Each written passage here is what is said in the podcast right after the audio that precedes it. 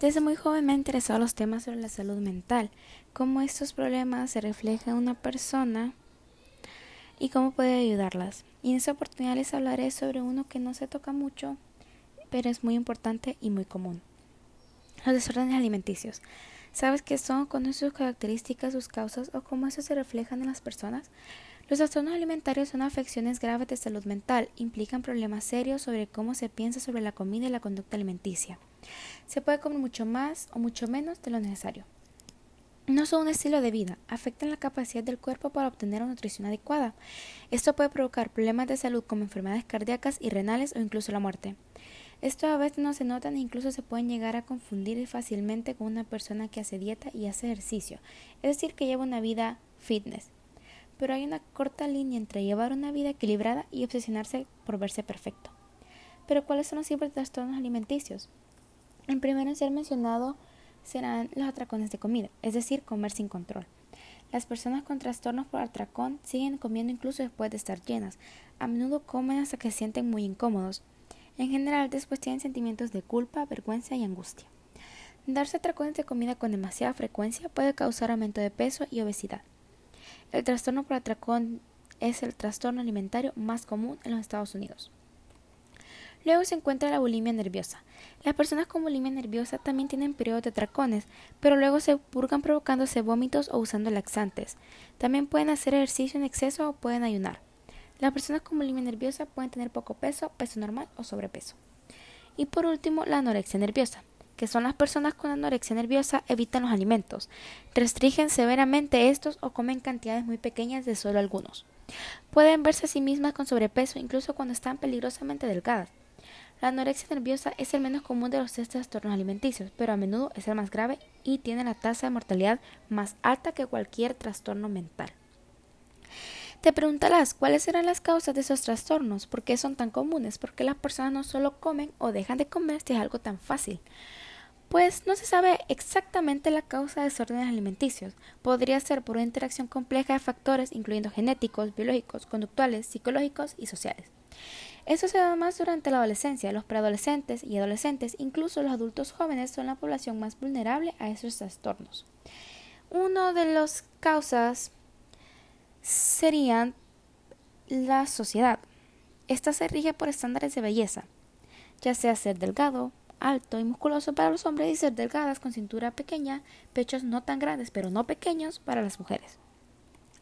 Estos estereotipos estándares de belleza son aún más impuestos por los medios, lo que hace creer que ser delgado es ser perfecto. Podría llevar a tener un trastorno alimenticio, porque una persona con mayor peso se podría suponer que puede tener más enfermedades que una persona delgada, y también se podría decir de que una persona gorda no es atractiva o no es estéticamente bonita. Aunque las personas tampoco analizan que también una persona demasiado delgada tampoco es nada sano. Pero no solo son las redes sociales y medios. Aquí también se pueden incluir familiares, amigos, conocidos, compañeros de trabajo, entre otros. Con comentarios como estás muy gorda, debes bajar de peso, te vas a enfermar si comes demasiado, o al contrario, estás muy delgada, come más, parece esqueleto, eso no es atractivo, se te miran mucho los huesos, entre otros comentarios que a veces pasan por inocentes o lo justifican con un solo te quiero ayudar, es por tu salud que te lo digo, cuando están haciendo todo lo contrario, porque una verdad sin empatía es una maldad. No me refiero a que tus personas cercanas te puedan recomendar dietas o ayudar a encontrar un gimnasio o si tú quieres meterte en un gimnasio por tu salud o mejorar esta. Pero hay que saber cómo decir las cosas sin querer dañar o dañar a la otra persona. Es muy importante la empatía en estos casos, ya que todas las personas reaccionan diferente. Esto no es fácil. Comer para las personas con desórdenes alimenticios, así como tampoco es fácil dejar de comer, ya que esto ha interiorizado tanta la idea de ser perfectos y aceptados que les cuesta. Es muy difícil. Igual por la misma ansiedad de comer es difícil dejar de hacerlo. Se vuelve una obsesión acompañada con culpa.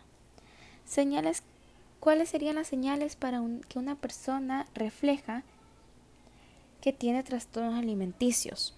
Es muy importante saber esto para poder dar nuestra ayuda a estas personas, pero siempre dando el espacio que ellos necesitan. En el caso de los atracones de comida, incluye Comer cantidades inusualmente grandes de alimentos en un periodo de tiempo específico como un periodo de dos horas. Comer incluso cuando está lleno o no tienes hambre. Comer rápido durante los episodios de tracones. Comer hasta que estés incómodamente lleno. Comer solo, solo o en secreto para evitar la vergüenza.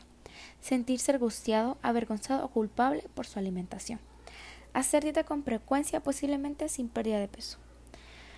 Los una persona con los síntomas de la bulimia nerviosa incluyen los mismos síntomas que los atracones, además de tratar de deshacerse la comida o el peso después de atracones.